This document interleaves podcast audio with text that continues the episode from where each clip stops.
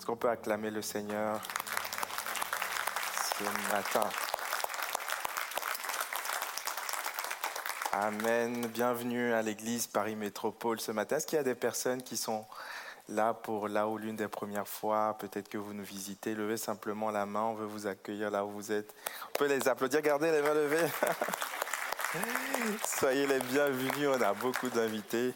Soyez les bienvenus à la fin. On se tiendra à la sortie, les pasteurs, les leaders. Il y aura aussi l'équipe d'accueil. Si vous avez des informations, n'hésitez pas.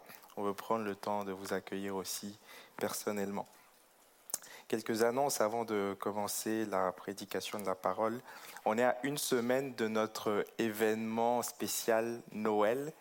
Donc le spectacle de Noël, ce sera euh, samedi prochain et dimanche prochain. Le, le thème, c'est Sous une bonne étoile. On ne vous en dit pas plus, on vous laisse découvrir. Euh, donc il y aura trois représentations, samedi à 17h, dimanche à 11h et dimanche à 13h ici même à Bastille.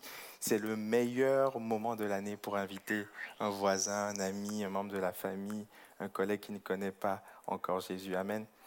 Amen. L'équipe travaille fort, donc il y aura l'intervention de la chorale, il y aura euh, un décor spécial. Euh, on a loué des écrans LED, ça, va être vraiment très très très très beau. Euh, il y aura une petite scénette, il y aura aussi un message. Donc prenez le temps de, porter quelqu'un à cœur et, et de l'inviter. Il faudra venir tôt parce qu'on a choisi de ne pas faire d'inscription pour simplifier les choses. Merci. Donc, euh, prévoyez de venir tôt parce que euh, premier arrivé, premier servi. Amen. également, Coup de pouce prévoit pour ce Noël l'initiative Une boîte, un sourire. Ça fait quelques années qu'on le fait déjà. L'idée, c'est de pouvoir offrir un cadeau à ceux qui ne peuvent pas avoir de cadeau, aux enfants qui euh, sont défavorisés, qui vont peut-être passer Noël dans des conditions euh, difficiles. Donc, on veut prendre le temps de penser à eux. On sait que euh, notre vision à l'Église Paris Métropole, c'est Acte 2, 42, l'enseignement, la prière, la parole, mais aussi la communion fraternelle, la fraction du pain. Amen. Et la fraction du pain, c'est partager mon pain avec celui qui a faim, avec celui qui est dans le besoin. Donc, c'est simple, pour participer, vous prenez une boîte à chaussures, une boîte, euh, et vous mettez dedans des cadeaux, des jouets, des bonbons. Euh, on essaye de prendre des, choses qui sont dans un état neuf ou dans un, dans un bon état. Vous emballez tout ça et puis vous ramenez à coup de pouce euh, à l'un des créneaux suivants. Donc samedi 4 décembre de 11h à 17h, dimanche 5 décembre 9h à 13h, samedi 11 décembre de 16h à 19h et dimanche 12 décembre de 11h à 16h. On mettra toutes les informations sur les réseaux sociaux.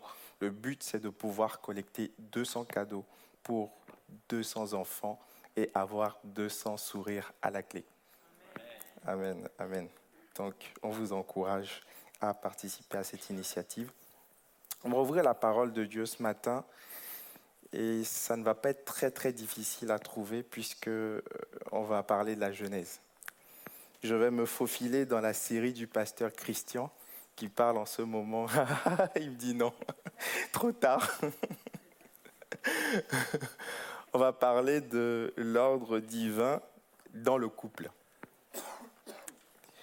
Euh, je vais, je vais employer des termes euh, assez explicite ce matin. Je pense que les enfants sont à l'étage et que les adultes sont là dans la salle, donc ça ne devrait pas trop vous choquer. Est-ce que vous m'autorisez à parler vrai ce matin? Amen? Ok. On va lire ensemble Genèse chapitre 1 verset 27. Je lis avec la version Louis II 21 et j'intercale avec la version Louis II classique. Après Dieu créa l'homme à son image. Il le créa à l'image de Dieu. Il créa l'homme et la femme. Il le créa, il crée d'abord l'homme masculin et il crée ensuite l'homme et la femme, la pluralité dans la singularité, exactement comme la Trinité. Ensuite, au verset 31, Dieu constate lui-même ce qu'il a fait, ce qu'il a créé. Dieu vit que tout cela tout ce qu'il avait fait était bon, était très bon pour l'homme. Dites avec moi, il vit que cela était très bon. Il crée les astres, les animaux, la lumière, les, feuillages, il voit que c'est bon. Et lorsqu'il en arrive à créer l'homme et la femme, il voit que c'est très très bon. Genèse chapitre 2, verset 4, Voici les origines des cieux et de la terre quand ils furent créés. Lorsque l'Éternel Dieu fit une terre et des cieux, aucun arbuste des champs n'était encore sur la terre et aucune herbe des champs ne germait encore, car l'Éternel n'avait pas fait pleuvoir sur la terre et il n'y avait point d'homme pour cultiver le sol. Verset 7. L'Éternel Dieu forma l'homme de la poussière de la terre, il souffla dans ses narines un souffle de vie et l'homme devint un être vivant. Puis l'Éternel Dieu planta un jardin en Éden du côté de l'Orient et il y mit l'homme qu'il avait formé. Verset 21. Alors l'Éternel Dieu fit tomber un profond sommeil sur l'homme qui s'endormit. Il prit une de ses côtes et renferma et referma la chair à sa place. Et Genèse, Genèse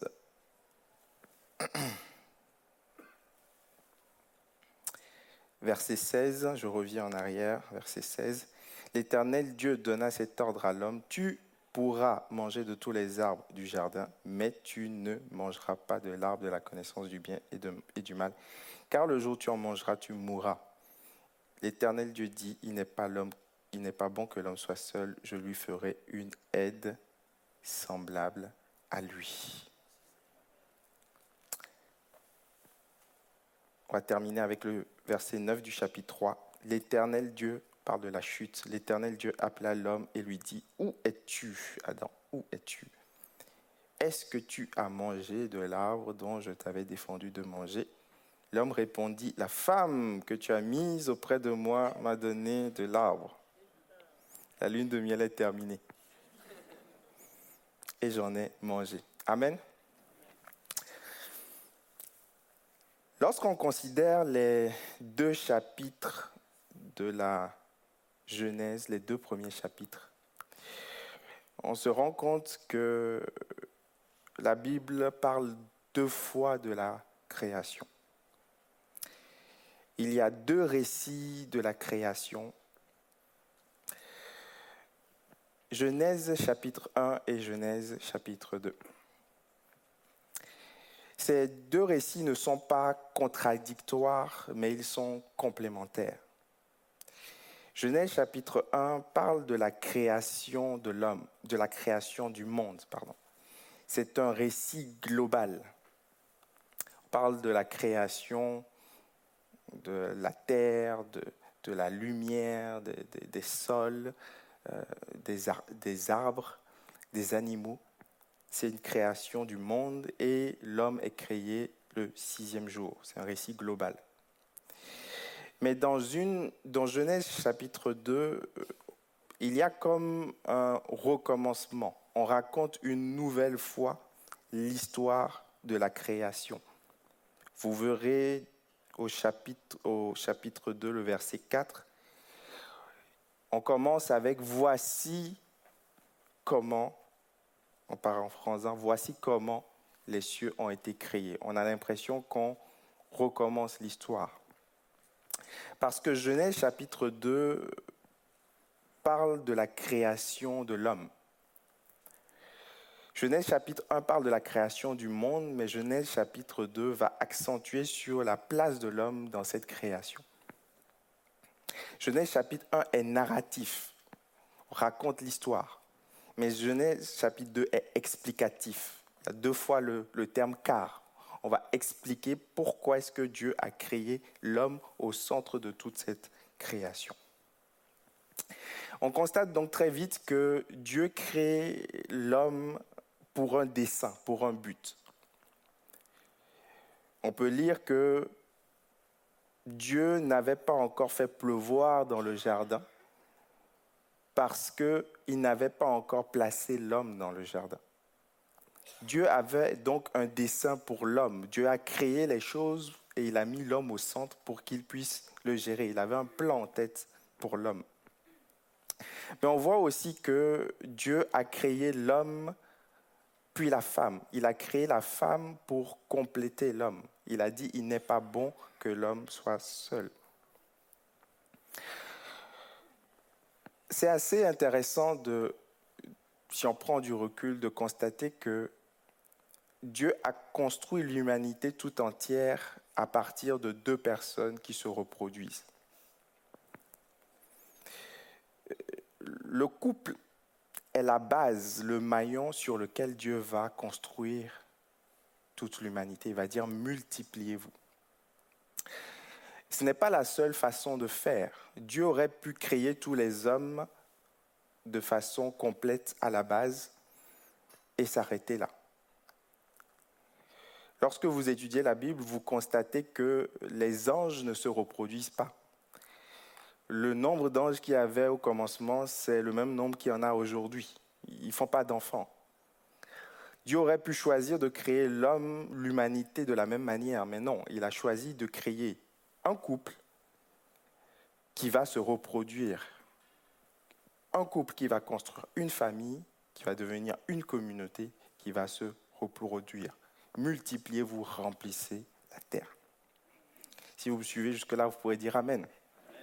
On est dans une église évangélique, vous avez le droit, sans paraître bizarre. Vous avez le droit de réagir. Euh, le couple est donc sujet aux attaques spirituelles du diable. Lorsque j'étudiais cette semaine, j'ai constaté quelque chose que je n'avais jamais constaté. Je me suis rendu compte que le diable n'avait pas attaqué Adam lorsqu'il était seul. Adam, que vous lisez la chronologie du, du chapitre 2, Adam a reçu l'ordre de Dieu de manger de tous les arbres sauf un. À partir de ce moment, il y avait un commandement, il y avait une injonction. Donc le diable pouvait venir tenter Adam, l'homme. Mais il ne l'a pas fait il a fallu que Ève vienne, il a fallu qu'il y ait un couple pour que Adam vienne tenter. Ce qui m'emmène à penser, ce n'est que mon interprétation, mais ce qui m'emmène à penser que le diable est doublement énervé contre le couple.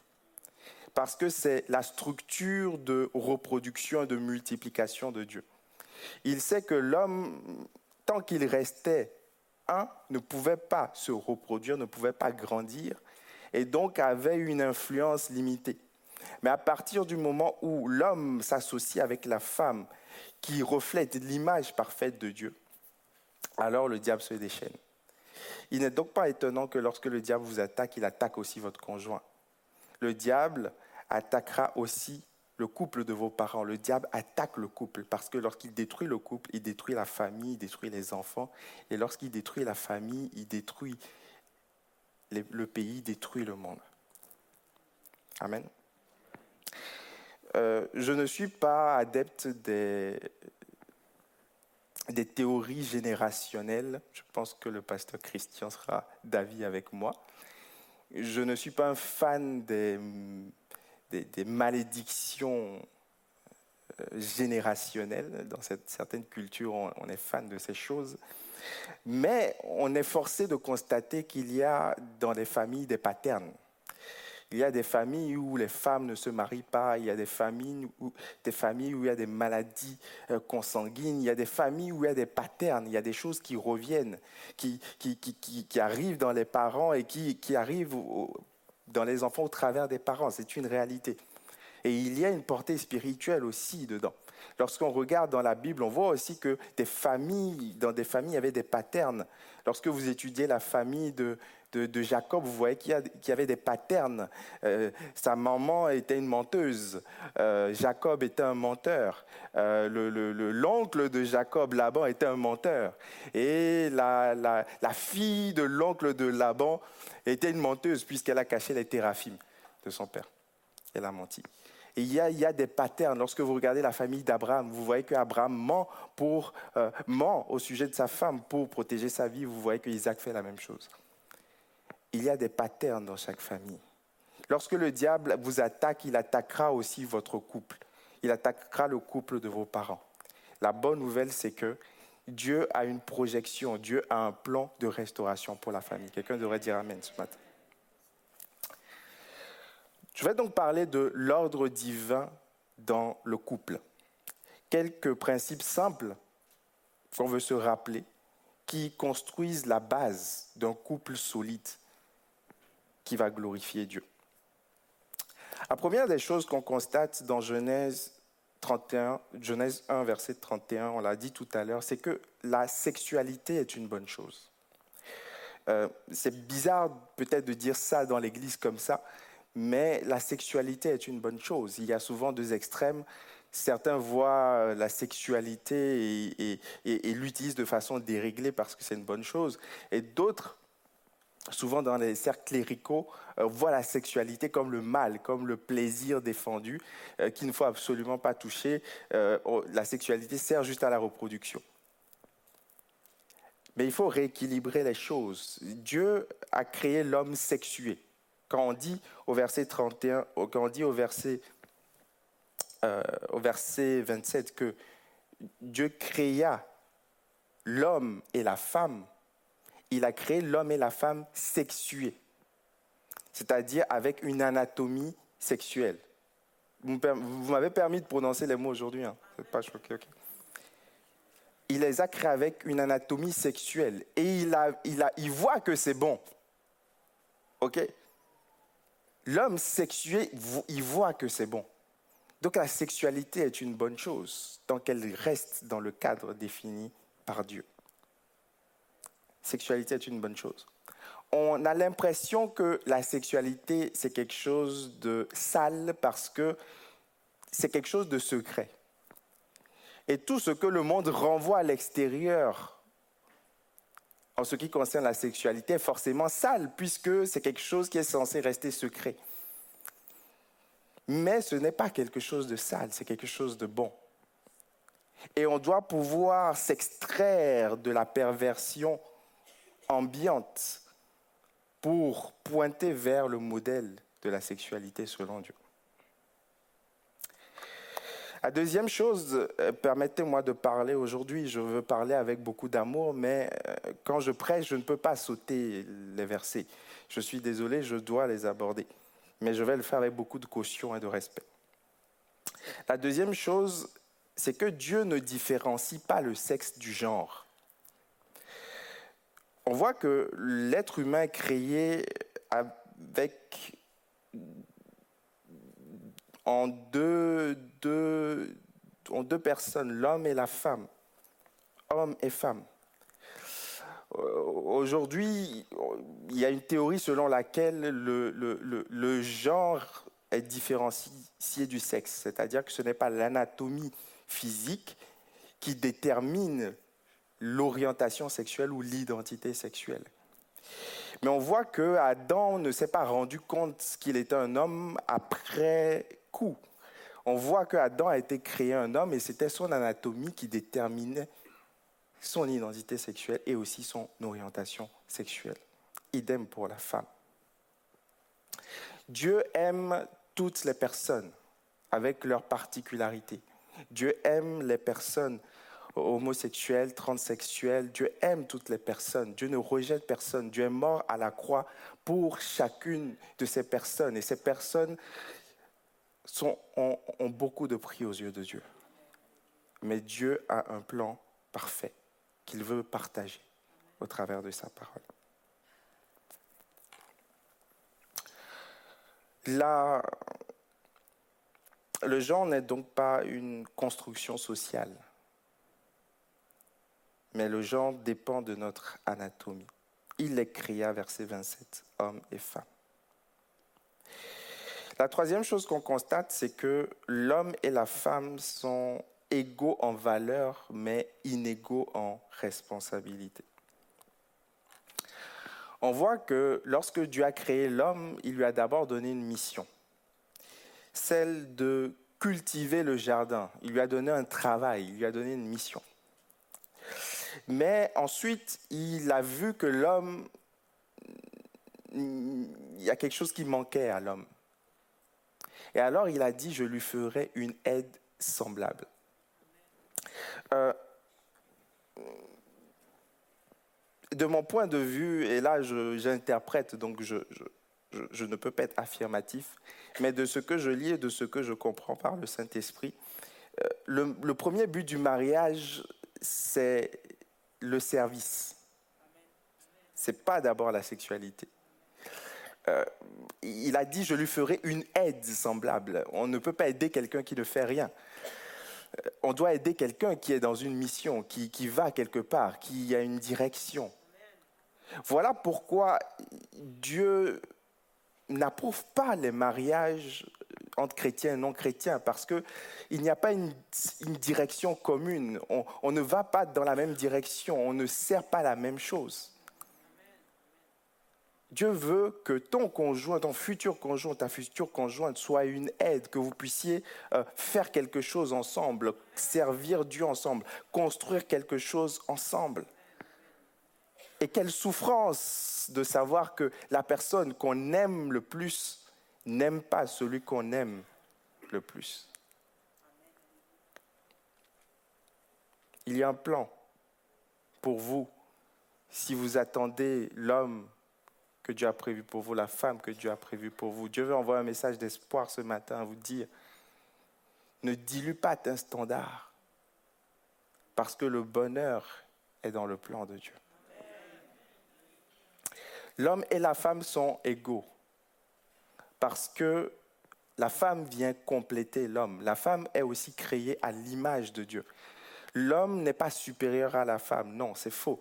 La femme non plus n'est pas supérieure à l'homme. L'homme et la femme sont égaux. Ils sont tous les deux à l'image de Dieu. L'homme, euh, euh, de façon générale, il y a des particularités, mais l'homme manifeste certaines caractéristiques de Dieu, comme la, virilité, la force. Et la femme manifeste certaines caractéristiques de Dieu, comme la beauté, la douceur, la, maternité, la protection. Et, ça ne veut pas dire que les femmes ne sont pas fortes ou puissantes et que les hommes ne sont pas beaux. Mais Dieu a prévu de, refléter quelque chose dans, chaque personne. Et lorsque ces personnes se, se, on a les deux faces de la pièce, on a, on a, on a, on a, on a, on a la complétude, la quintessence. L'homme et la femme sont égaux en valeur égaux en valeur. Par contre, force est de constater que l'homme et la femme ne sont pas égaux en responsabilité. L'homme et la femme n'ont pas les mêmes responsabilités. De la même manière que vous n'êtes pas inférieur en valeur à votre patron et que vous n'avez pas les mêmes responsabilités, l'homme et la femme, je parle dans le couple, n'ont pas les mêmes responsabilités.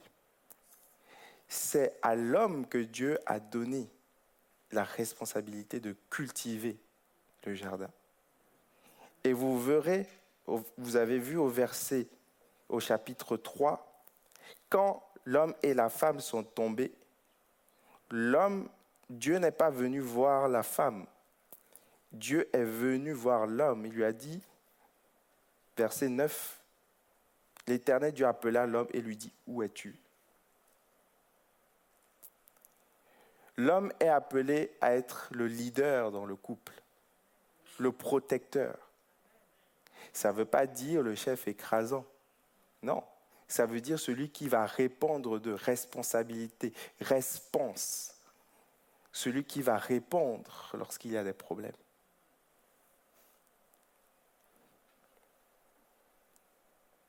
Adam, où es-tu? Il y a une crise dans la société aujourd'hui parce que l'homme ne prend plus sa place. C'est une réalité. Soit c'est une autorité écrasante qui détruit et qui défigure le portrait de la paternité de Dieu. Soit l'homme s'efface, l'homme laisse la responsabilité aux femmes il laisse la responsabilité des enfants à l'épouse. Il va jouer aux jeux vidéo.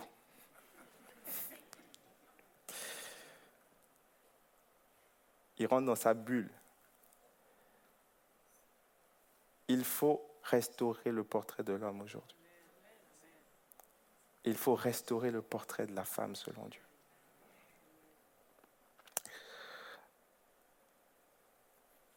La quatrième chose qu'on peut constater dans ce texte, c'est que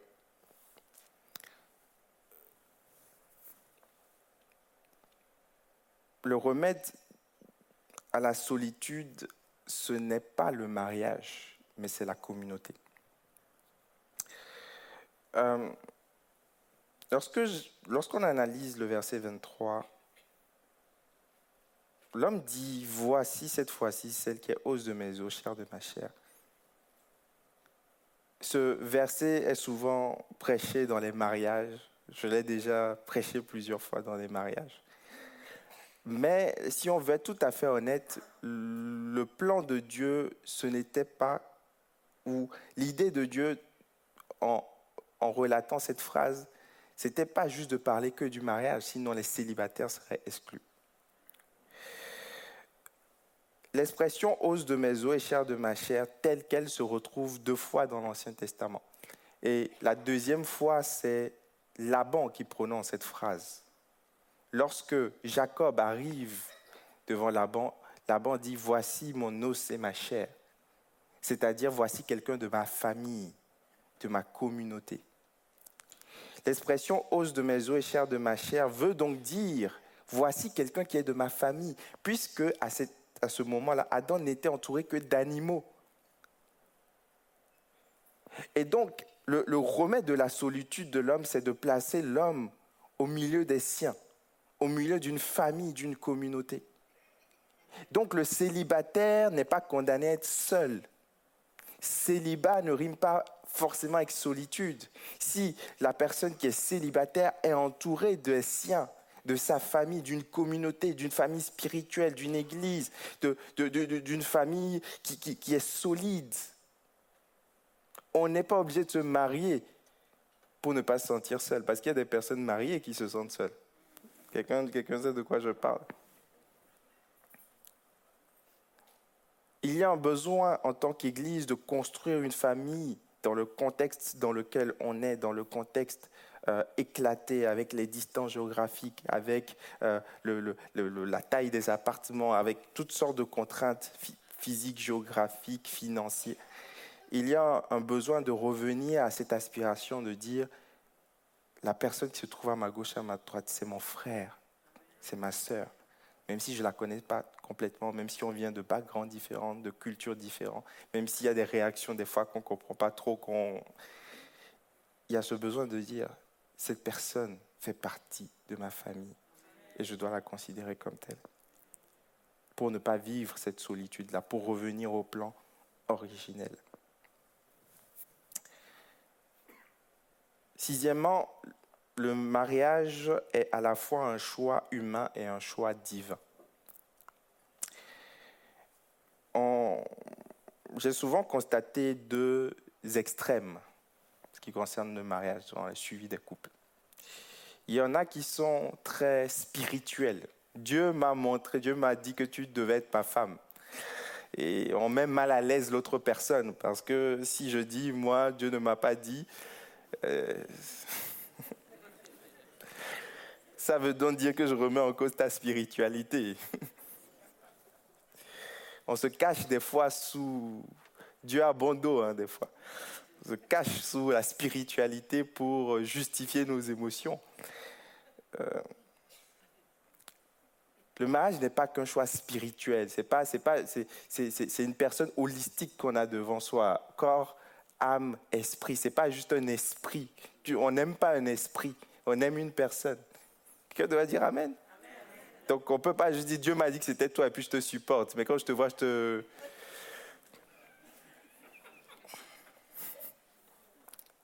Ça sonne spirituel, mais c'est pas, c'est pas, à l'origine, c'était pas ça. Le mariage n'est pas non plus quelque chose de, d'uniquement humain. Des fois, ouais, non, c'est cool, on s'entend bien, c'est super, et toi, elle est super jolie, elle est super beau, et puis hop, on se marie. Non, c'est pas, pas ça, il y a plus.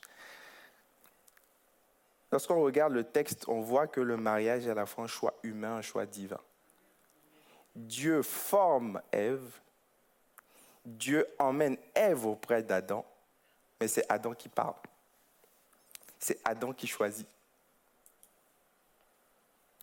Dieu initie, mais c'est Adam qui décide au final. Pourquoi c'est important? Parce qu'après, l'homme dit, c'est la femme que tu as mise à mes côtés. Heureusement qu'il a fait que la mettre à ses, Dieu n'a fait que mettre Ève à ses côtés. Il n'a pas pu dire, c'est la femme que tu, tu m'as forcé à épouser. Il faut que l'homme prenne ses responsabilités. Il faut que aussi la femme accepte. Il y a quelque chose qui n'est pas écrit, mais qui est suggéré. La femme était consentante. Elle n'était pas forcée, elle était consentante.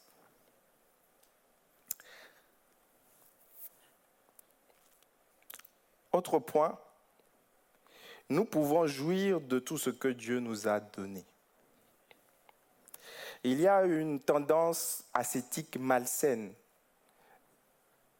qui est de dire qu'il faut se priver pour ne pas pécher.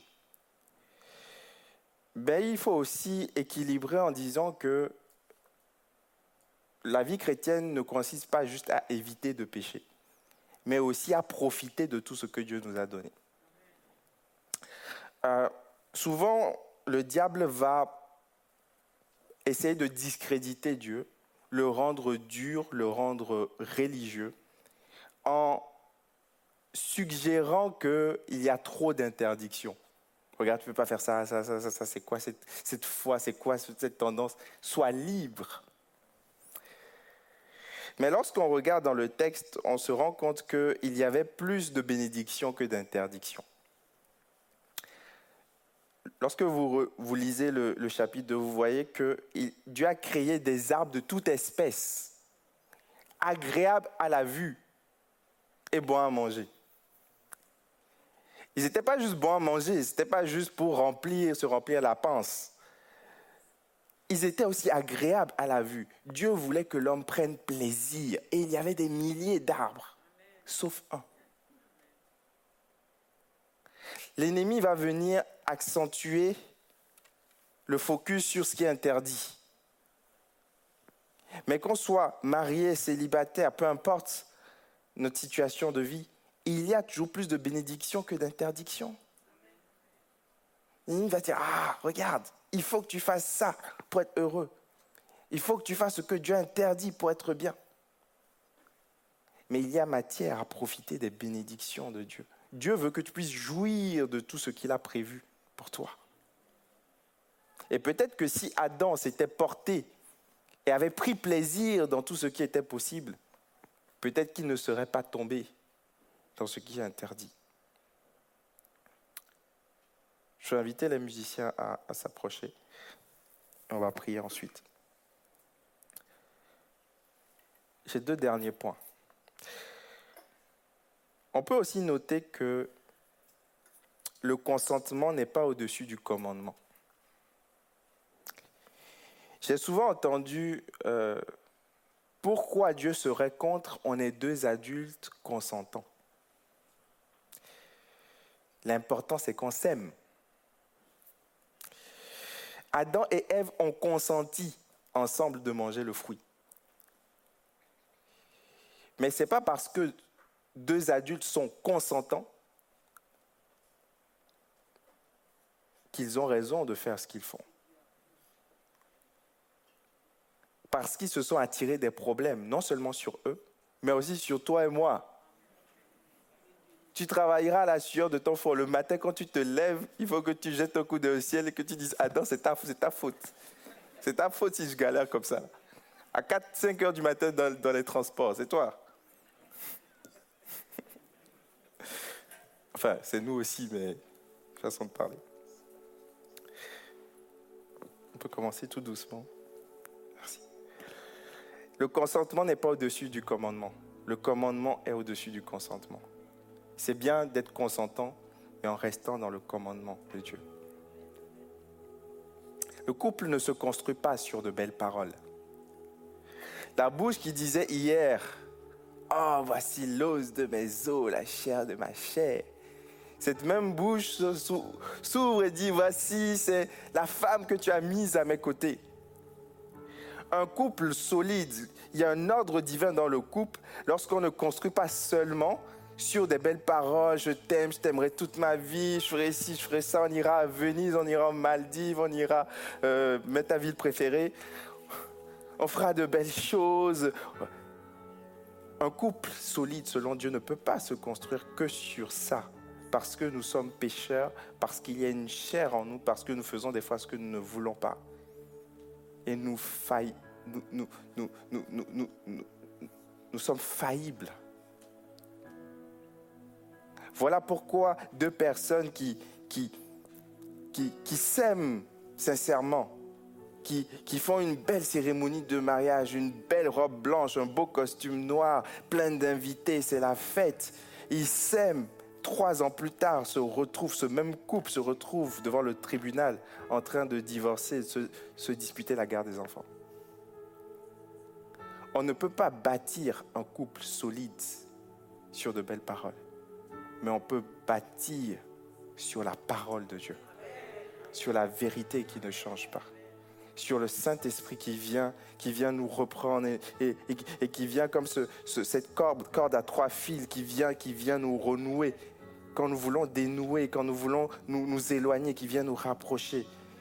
Comme cette huile qui, qui va venir sur les rouages difficiles, venir, venir permettre qu'il y ait une manivelle facile.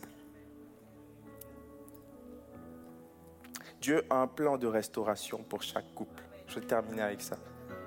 C'est la bonne nouvelle, c'est que l'homme et la femme ont failli. Mais Dieu a un plan de restauration pour chaque couple et pour chaque célibataire, pour chaque famille. Dieu n'abandonnera jamais. Dieu ne t'abandonnera jamais. Dieu n'abandonnera pas tes parents, il n'abandonnera pas tes enfants il n'abandonnera pas ton mari, il n'abandonnera pas ton conjoint. Il y a peut-être quelqu'un ici, ça fait des dizaines d'années que tu pries pour ton conjoint. Dieu dit, je ne t'abandonnerai pas. La promesse, même si elle tarde, elle s'accomplira. J'enverrai au travers de la descendance de la femme, j'enverrai quelqu'un qui écrasera la tête du serpent. Même si la promesse tarde des milliers d'années, elle arrivera. Tiens bon, continue d'intercéder pour les membres de ta famille. Continue de prier pour, pour, pour tes enfants. Continue, peut-être il y a un enfant qui est éloigné, qui, qui, qui, est complètement éloigné de Dieu, qui en toutes sortes de choses.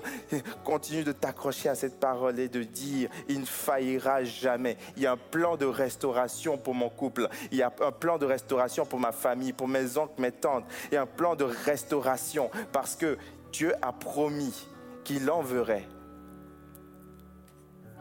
au travers de la femme, celle qui a été celle qui a été salie. Il enverra au travers de la femme quelqu'un qui écrasera la tête du sable. Et au travers de ce plan, Dieu rééquilibre les choses. De la même manière que le péché est entré par la femme, le salut entrera par la femme. Une vierge dans une ville de Moyen-Orient un jour va se réveiller et va voir un ange lui apparaître.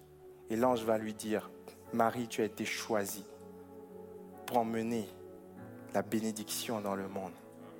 Ève a failli, mais Dieu n'en veut pas à la femme, non.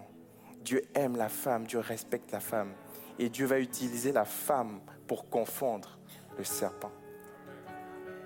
Et Dieu va dire à Joseph, de la même manière que Adam a été injuste envers Ève, Joseph ne divorce pas de cette femme.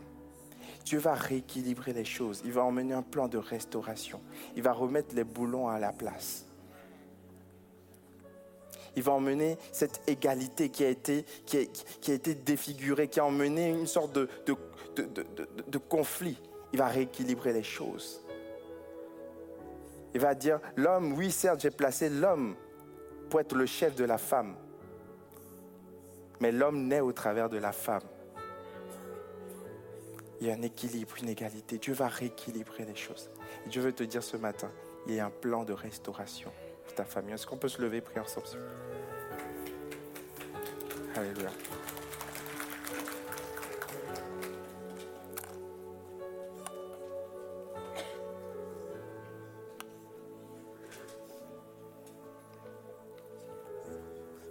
Là où tu es, tu peux commencer à élever la voix et proclamer cette restauration. Peut-être qu'il y a un conflit en ce moment dans ta famille. Dieu veut ramener un ordre divin. Peut-être qu'il y a un désordre dans ta sexualité. Dieu veut emmener un ordre divin. Peut-être qu'il y a un désordre dans ton identité. Dieu veut emmener un ordre divin. Il veut emmener le plan qu'il y avait au commencement avant la chute, avant la corruption, avant le péché. Il veut emmener cet ordre dans ta vie. Alors élève la voix là où tu es, commence à proclamer qu'il est le Dieu de la restauration, qu'il est le Dieu qui change le mal à bien. Alléluia.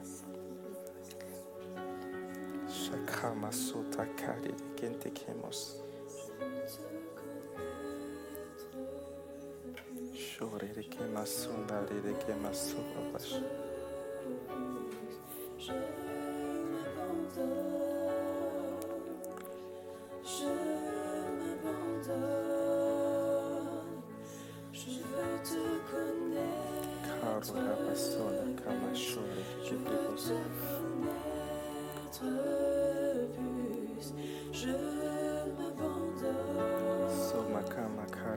ke masunda rere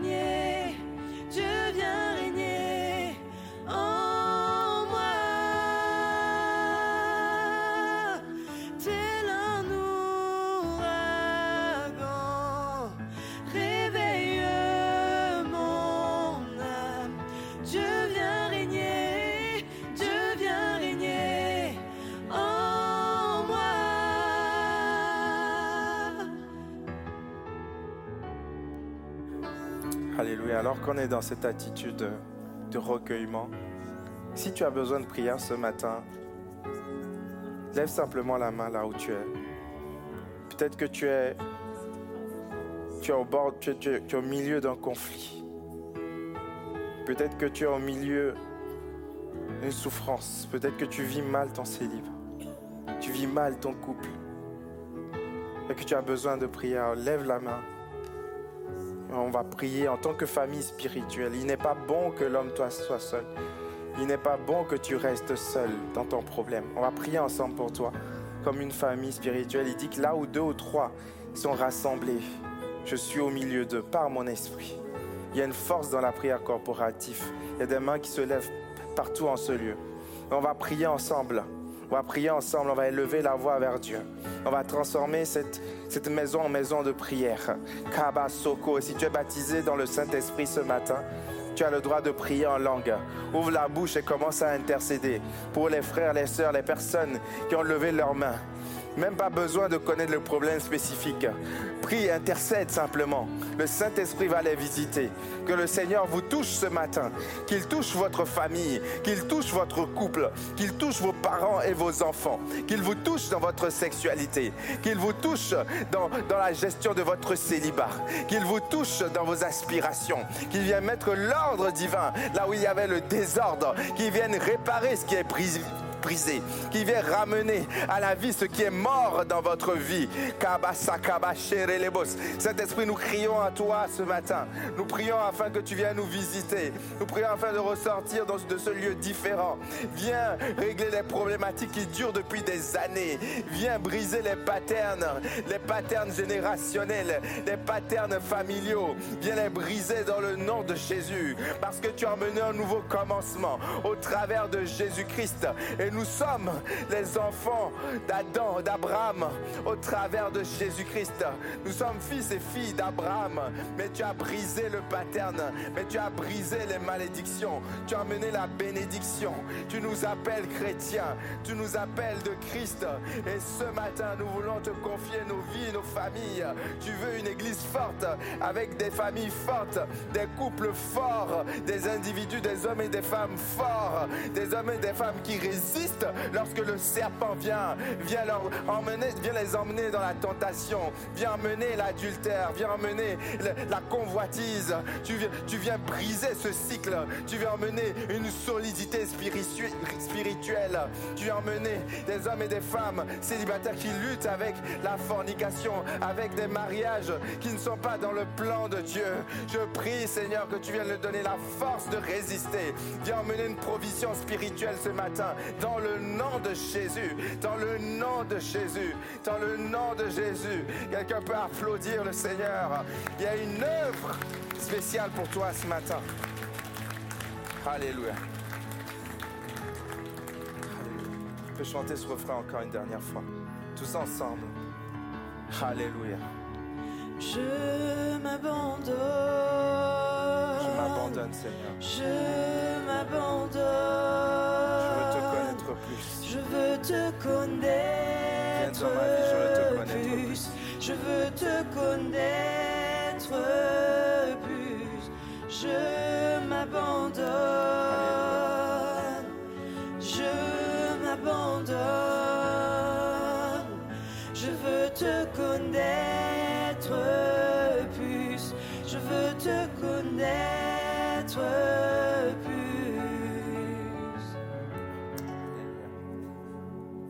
Seigneur fera une œuvre dans ta vie. Et tu pourras témoigner qu'il est fidèle encore aujourd'hui en 2021. Qu'il n'est pas un homme pour mentir, un fils de l'homme pour se repentir. Bonne rentrée à chacun, que Dieu vous bénisse et qu'il bénisse vos familles. Amen. Amen, amen, amen. N'oubliez pas le spectacle de Noël la semaine prochaine. Mardi, encore deux mardis, on aura la maison de prière avant les fêtes de fin d'année. Donc on vous attend nombreux.